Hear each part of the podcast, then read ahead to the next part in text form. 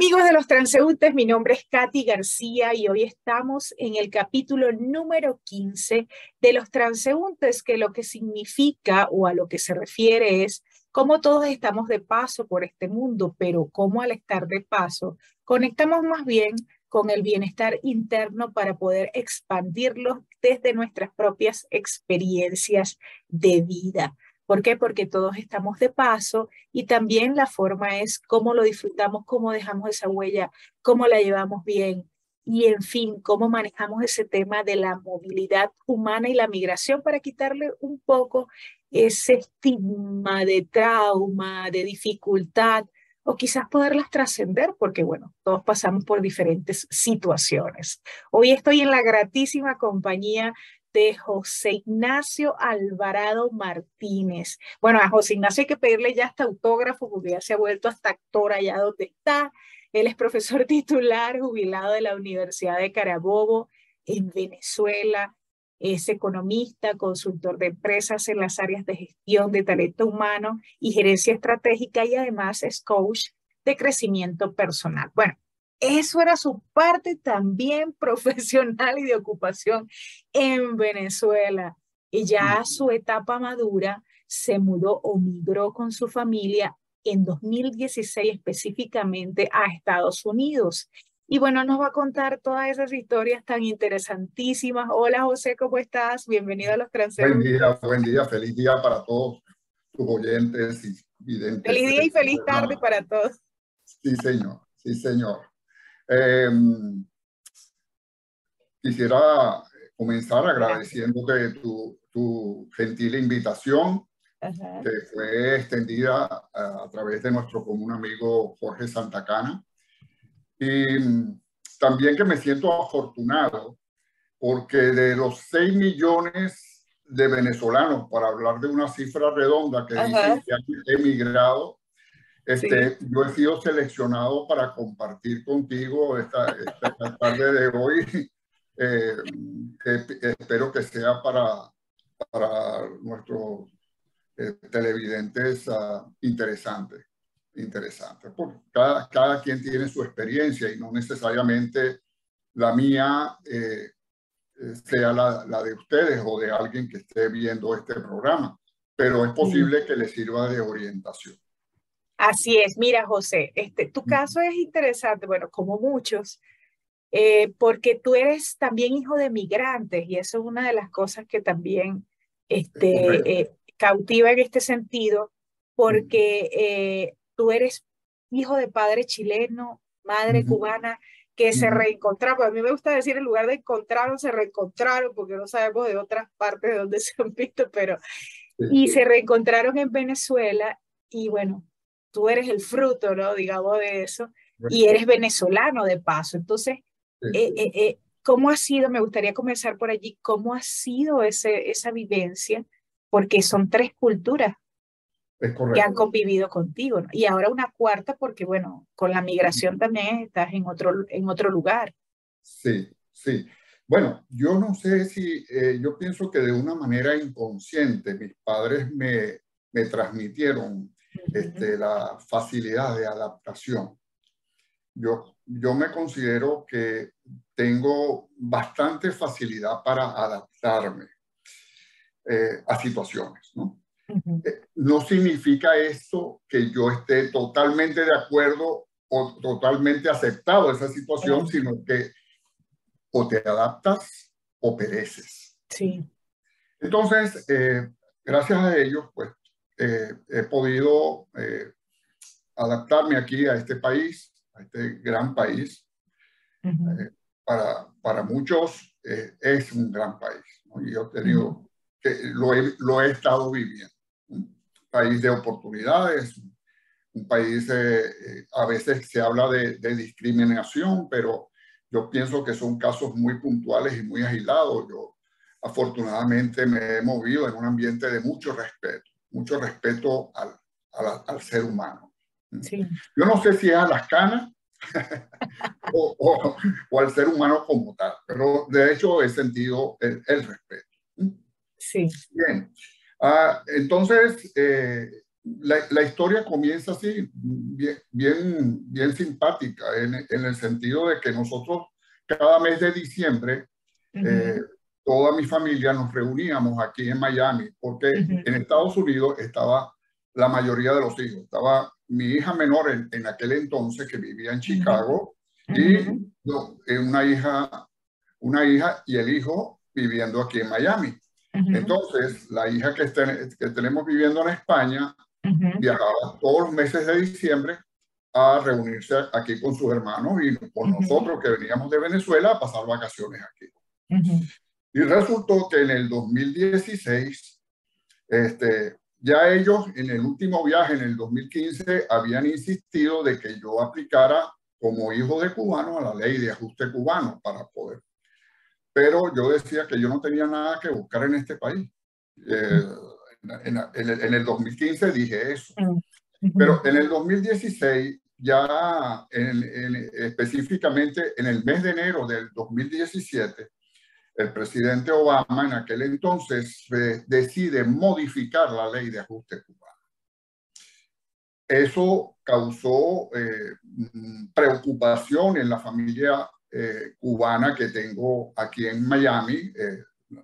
su mayoría son primos hermanos y una tía. Y entonces me contactaron y me dijeron, José Ignacio, yo creo que este es el momento de que tú apliques como aplicamos nosotros. Yo creo que es momento de que tú te quedes, mira cómo está la situación en Venezuela y tal. Yo aclaro al público de que yo no, no tengo ni, nada de persecución de, tipo político. Yo simplemente estaba pasando vacaciones en este país. Entonces eh, comenzó, Katy, una gran presión familiar para que yo aplicara, que yo me quedara, que no regresara y todas esas cosas. Entonces, eh, yo solicité que buscáramos la opinión de un abogado. Dado el nuevo contexto legal de la aplicación de la ley del ajuste cubano, que buscáramos la opinión de un abogado. Y aquí hay un hay los, ah, los, los, bufetes tienen un servicio bien interesante para captar clientes, que es que las, la primera consulta te la hacen gratis y después tú decides si sigues con ellos o cambias. Y fuimos a un abogado, un bufete muy, muy bueno de, ese, de ese tipo de especialistas en inmigración. Y entonces, en resumen, lo que dijeron fue, señor Alvarado, si usted no tiene urgencia de regresar al país, quédese, termine de aplicar porque no sabemos cuál va a ser el alcance de la modificación de, la ley de ajuste cubano. Bueno, eso me quedó así, tú sabes, esa idea dándome vuelta, dándome vuelta, y te podrás imaginar que realmente hubo varias noches que eh, no dormía. No podía dormir. Ah. ¿Por qué? Porque yo tenía compromisos académicos, yo tenía que arrancar unos diplomados en, en, enero, eh, a finales de enero tenía que arrancar de, diplomados, tenía ya unos conversados, unos compromisos profesionales de consultoría, etcétera. Entonces, este, eso me tenía en un toma y dame. Como ese abogado lo buscó la familia mía, yo dije, bueno, yo ahora voy a buscar mi abogado. y busqué un bufete, busqué y tal, y que también tenían esa primera consulta gratis y fuimos con el planteamiento, me acompañó en esta oportunidad mi, mi hija mayor. Y entonces llegó a la misma conclusión que el otro, que el otro abogado si no tiene que regresar, si no hay urgencia para regresar, este, no regrese, quédese, aplique de una vez y que el tiempo empiece a correr. Bueno, si tú me preguntas que si puedo hablar del estrés, sí, yo creo que tengo maestría, Katy, tengo maestría de ese tipo de situación. Entonces, eh, mi esposa, eh, que tiene ya cierto tiempo acompañándome eh, como pareja, ella me dijo, mira, José, yo me regreso a Venezuela, resuelvo lo que pueda resolver, pero tú quédate aquí y yo, y yo después que resuelva, me, me regreso. Y lo que no se pueda resolver, vamos a tener que dejarlo en manos de Dios. Sí, dejarlo no ¿sí? Entonces, así lo hicimos. Ella en el mes de febrero se regresó imagínense, ella tuvo que venir, ella fue a Venezuela, tuvo que renunciar en el colegio donde ella trabajaba, este, trabajaba desde, hace mucho tiempo, un excelente colegio. Este, y bueno, y a empezar a vender mobiliario, vender los carros y toda esa cantidad de cosas y, las consultas y la cantidad de llamadas y videollamadas que nos hacíamos para tomar decisiones. Había que tomar decisiones. Ese fue el, el, punto. Ahora, ¿qué, ¿qué es importante considerar para aquellas personas que piensan migrar? Tener un verdadero apoyo familiar. Eso fue parte de mi éxito. Si yo no hubiese tenido el apoyo de mis hijos, realmente, y cuando estoy hablando de apoyo, es que este, aceptaron de que íbamos a vivir un tiempo con ellos, de que íbamos a tener un tiempo que a lo mejor nosotros no podíamos producir ingresos y ellos tenían que este, ayudarnos financieramente. Estoy hablando de, de un apoyo integral, tanto moral, financiero y de amor familiar. Sí. Ese fue el gran secreto, Katy, de, de ese éxito que, que entre comillas, ¿no? Ahora, tú contaste, bueno, eh, que fue un estrés muy grande. ¿Pudieras decir que eso fue lo más difícil a la hora de, de tomar la decisión y de emigrar? ¿Qué sería lo más difícil y lo más fácil para ti? Sí, bueno, ese, ese es el shock.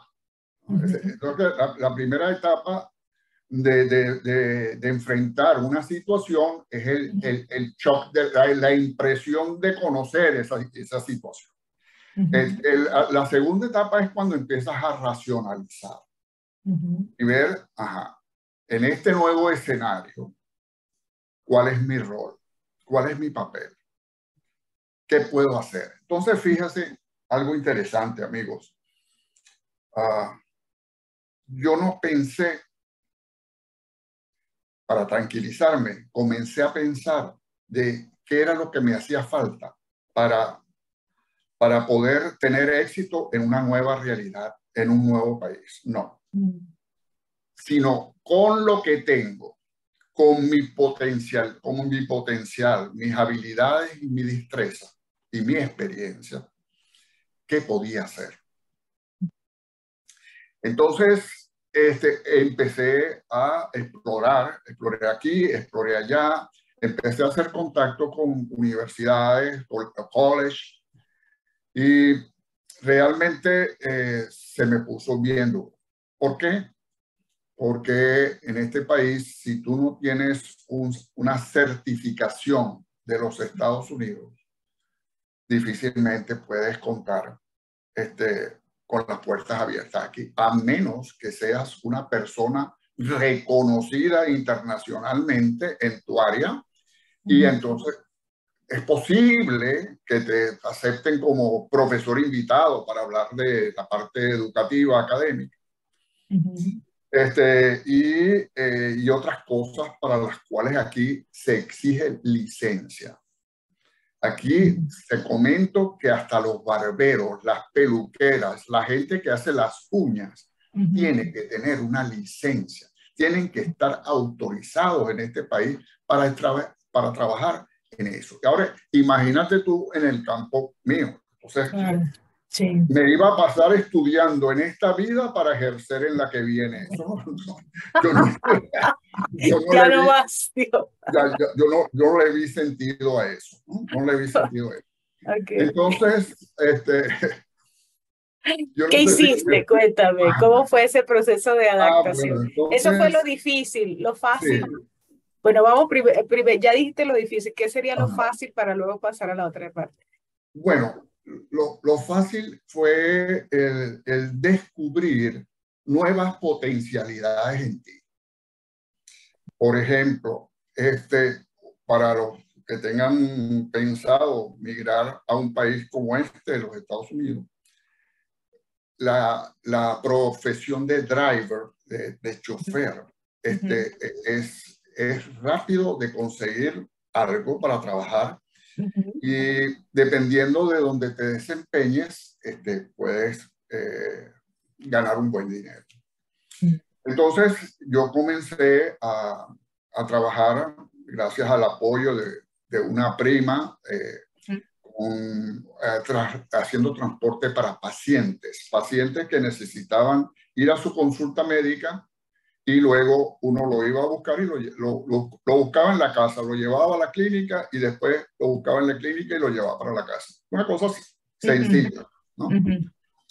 Lo que pasa es que manejar aquí en Miami hay que, hay, que, hay, que, hay que hacer tu cursito, sí, hay, que, hay, que, hay que estar bien preparado para eso. Pero bueno, eso es harina de otro costado. Entonces, bueno, empecé a trabajar en eso, empecé a conocer mucha gente, eh, gente muy interesante, Katy, gente que se vino a este país en balsa, en, en, dos, en, dos, no, en dos días y dos noches, es que llegaron aquí en los años, al comienzo de los años 60. Gente que esos sí eran perseguidos políticos. Bueno, no, no, quiero decir que los que no estén aquí ahora no, no sean, pero en aquellos, en aquellos tiempos donde existió en Cuba el, el, paredón y cosas así por el estilo, este, bueno, fuerte. Eh, eh, era interesante ver cómo esa gente narraba su experiencia, Katy. Era de verdad. Bueno. Y lo importante es cómo estas personas llegaron aquí y fundaron, algunos ya venían con familia, pero hay otros que crearon familia aquí y, se dedicaron al comercio o a, o a empezar a, a, estudiar aquí y, y, son personas de bien, de, de, bien, de bien, de bien. Entonces, este, esto fue una, una un, parte de una labor que yo hice. Sí, este, cuéntanos ahora un poco de lo que estás haciendo ahora hay una actividad interesante porque estás en, unas, este, tomando encuestas, creo, en la parte de política que me habías comentado, que nunca jamás te imaginaste estar en eso. Y, y además también, déjenme decir, por eso que les decía yo que había que tomarle autógrafo a José, porque se ha convertido en actor y en actor de comerciales, que lo pueden ver allá en Miami, mucha gente. Y, lo, y además este, extra también. En algunos programas muy, muy, que, que, que, lo ven, por ejemplo, en Venezuela es, es muy seguido alguno de estos programas.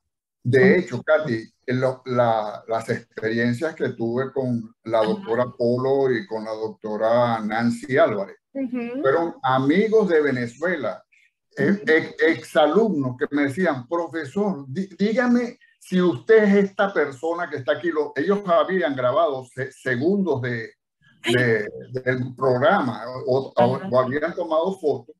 Entonces yo le decía, oye, tengo un hermano gemelo allá. No, mira, sí, soy yo. Profesor, pero qué bien, qué bien lo hace. Entonces, definitivamente eso fue, y eso fue por casualidad, porque yo leí en un periódico que publican anuncios de oferta de empleo que estaban solicitando personas para hacer casting y, y mi esposa me dijo, chico, ¿y por qué no vas a, este, eh, y, y, aplica quién quita? Yo, yo, creo que tú tienes unas condiciones histriónicas interesantes. Entonces, bueno, me, fui para allá, querida Katy, me fui y efectivamente apenas ah, me vieron, vieron la estatura, y ahí, ahí se fijan en muchas cosas, estatura, este, peso y todas esas cosas. Y, y, y si el perfil, tu perfil se adapta al perfil del personaje que está ahí. Entonces, este, acepté. Y, y bueno, he, he, tenido experiencias de, esa con la doctora Polo y con la doctora Nancy Álvarez. He tenido experiencia haciendo extra también en, en, en, una novela que no estoy autorizado ahorita como, pero que Telemundo lo va, la va a sacar ahora, una producción colombiana. Este, trabajé en una película que ya se estrenó en, en junio pasado eh, a través de HBO Max, que se llama El padre de la novia cubano. Entonces, trabajar con Andy García, con Gloria Estefan, fue bien, bien interesante, una experiencia bien interesante. Entonces he, estado cerca de Hollywood. bueno, nunca se sabe lo que puede pasar, ¿no? De aquí al estrellato. Entonces, eh, eso, eso por un lado, ¿no? La parte, y entonces ya mensualmente, por lo general, tengo un trabajo con varias agencias de talento y ellos me contactan, mira, tenemos esta oportunidad para un comercial, este, lo, lo que más que se hacen son comerciales. Y mm, la otra parte es eh, cómo doy con, con, la cuestión de las encuestas políticas. Bueno, también fue por un, un aviso, una persona que estaba buscando en el 2018 y desde el 2018 hasta la fecha, todos los años, de alguna manera, realizo trabajos para ellos. José, ¿tú te imaginaste alguna vez o por tu, qué, tu cabeza pasaría, por ejemplo, este, yo no sé si la palabra de reinvención está bien utilizada aquí, pero ¿te imaginaste dar como ese vuelco, ese cambio de lo que era el profesor, que era antes, el consultor, a lo que estás ahora haciendo? Bueno, eso algunos especialistas lo llaman resiliencia, porque yo no, no voy a negar de que eh, he sentido una gran frustración de, por no retomar eh, mi parte profesional. cosa diferente que, que, ocurrió con mi esposa porque ella sí había mantenido contacto con una organización internacional, una corporación internacional en el campo educativo y eso le permitía a ella trabajar desde cualquier país. Y entonces ella sí ha podido eh, estar conectada con su profesión original, por llamarlo, por decirlo de alguna manera. Pero en mi caso, este, tuve que ser resiliente, tuve que apelar a la resiliencia de José Ignacio para poderme adaptar. Entonces, eh, por ejemplo, en el caso de, las, de los sondeos de opinión política, también había que hacer eh, lo que llaman un call center, que es llamar, llamar a la población votante, destacar las cualidades de un candidato, por qué ese es el mejor candidato y, era, y había en el fondo lo que estabas tú era vendiendo un candidato para esa población Esa parte yo no, yo no lo había descubierto en mí como tener ese, esa capacidad para, para vender. Eh, nosotros tuvimos la, una experiencia muy interesante. Eh, trabajamos para un alcalde que quería ser reelecto y ese señor se entre comillas, se encariñó mucho con nosotros y hasta el punto que nos instaló, en esa época trabajaba mi esposa también en lo mismo, nos instaló una oficina en su casa y nosotros eh, despachábamos desde la casa hasta, hasta, hasta el día de sus elecciones y, eso transcurrió como unos cuatro meses. ¿Y ganó?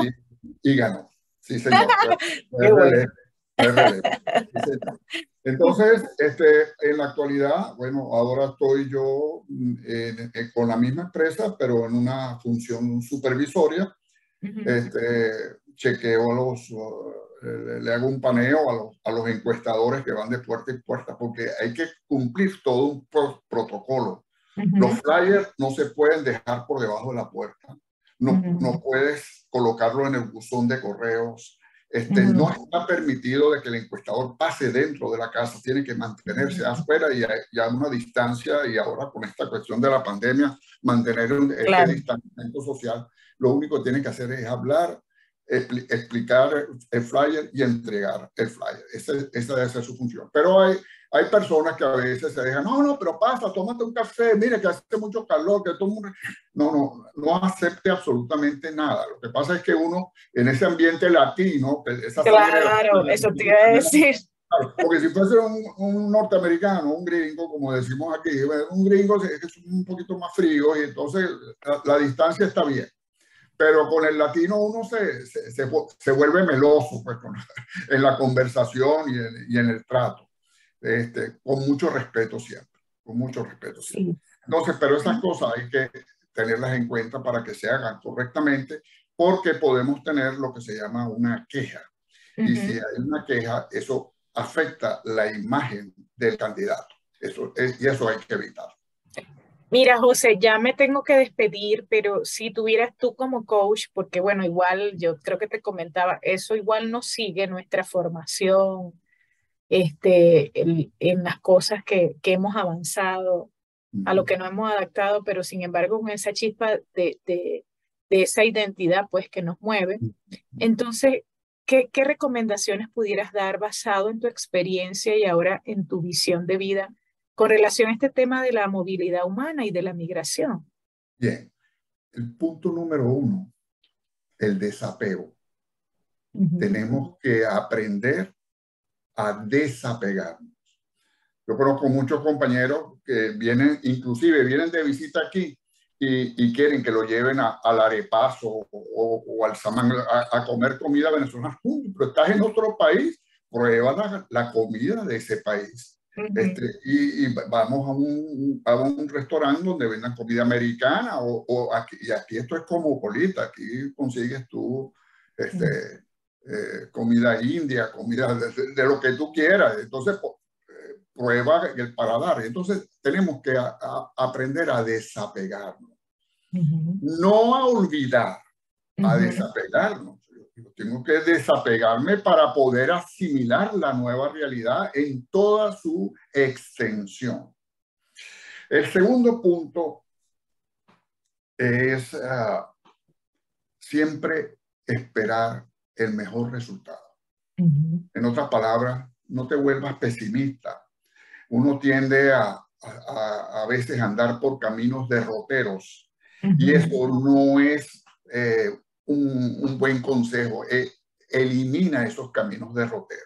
Piensa siempre que lo que te está sucediendo es lo que te tiene que suceder.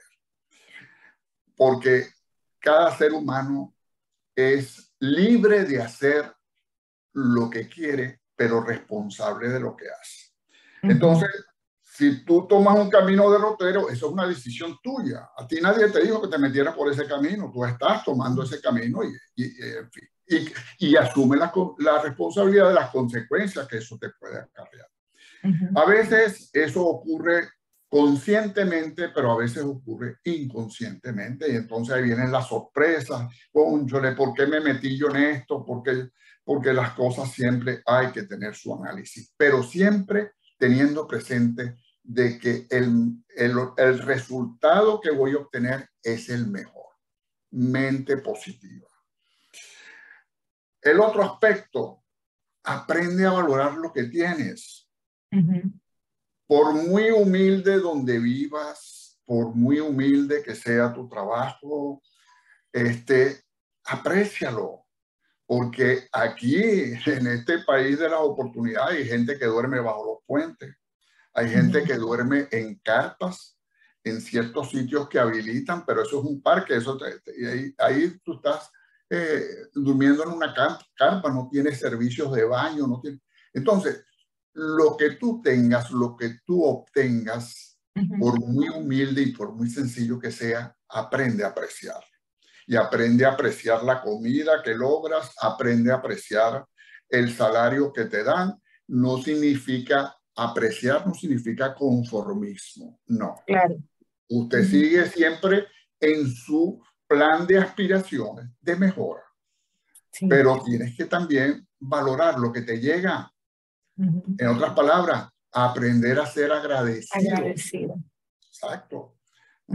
Entonces, eso es importante eh, el desapego y la parte de tener ese pensamiento positivo, porque de, en el fondo de ese pensamiento positivo hay algo de lo que se ha hablado mucho y empieza a funcionar, lo que llaman la ley de atracción. Si tú eres una persona que está, que voy a, voy a lograrlo, esto, esto es para mí, esto, y entonces voy a lograrlo, voy a lograrlo, llega un momento que tú creas un magnetismo para que ese tipo de situaciones se repitan en tu vida, así como también puedes atraer cosas que son de total disgusto, que llega un momento que tú dices, bueno, yo como que le boté el tetero al niño Jesús, porque es lo que me gusta. Sí, es una cosa increíble. Explica, por favor, eso del tetero, del tetero al niño Jesús. Bueno, porque el vivero, el vivero te, viene sucediendo una cosa mala tras otra, tras otra, y entonces eso es lo que es una forma de decirlo. Eh, coloquialmente. Humor, sí, humor y coloquialmente, sí. bueno, muchísimas gracias, José Ignacio Alvarado, por tu tiempo. por este, el regalo de este espacio, de estos minutos de compartir tus vivencias y experiencias. Como, bueno, o sea, una forma más de, de, migrar, digamos, ¿no? En esta parte física, en todo caso. Desde el 2016 estás en la Florida, Estados Unidos. Venezolano, venezolano de casi... bueno, al aplicar, al aplicar... Toda la vida, ahora cubano. Sí, exacto, eso te quería decir. Mi, mi, mi identificación, mi ID, ah. como se llama aquí, este, tiene el código de, de cubano. Entonces, cubano. Aquí estoy. Aquí estoy, mi hermano. Venezolano, cubano, chileno. Sí, también. Porque bueno, ciudadano del mundo, en todo caso, este, hablándonos acerca de sus experiencias, profesor titular jubilado de la Universidad de Carabobo, en Venezuela, economista, consultor de empresas en las áreas de gestión del talento humano y gerencia estratégica y coach eh, de crecimiento personal, hoy en día supervisor en, en materia de encuestas de opinión y actor. Ya que sabe si lo ven en la calle, pida el autógrafo, porque aquí para Bolívar. Sí, señor. Sí. Tú sabes que hay una, una cosa bien, bien interesante, lo digo cortito, que en una oportunidad me llaman de Venezuela y me dice, pon, pon Venevisión Plus para que te veas. Y entonces, bueno, pongo yo eh, el, el, programa y efectivamente estaba yo allí eh, con la doctora Nancy en, el capítulo que había grabado con ella. Y entonces de repente, como ella siempre dice, bueno, no, no, no sueltan el, el, control remoto, que vamos a comerciales y regresemos. Y resulta que cuando sale el comercial, el primer, también. era el primer asomado. Y ahí fue cuando realmente tomé conciencia y dije, bueno, ¿quién iba a pensar que yo en Miami me iba a ver en la pantalla de la televisión haciendo dos roles diferentes, el, de actor y el de comercial, sí, así es. Así es. Bueno, muchas gracias. Gracias a ti, José. Ha sido una experiencia muy gratificante. Gracias y refrescante. Gracias a ti por tu conversatorio. Bueno, es, aquí hemos colocado tus redes sociales para que lo sigan también y puedan compartir con él, conocer un poco más aquí en el capítulo número 15 de los transeúntes con Katy García. Recuerden suscribirse al canal y será hasta la próxima, José. Gracias, honrada por tu presencia. Gracias, bye bye.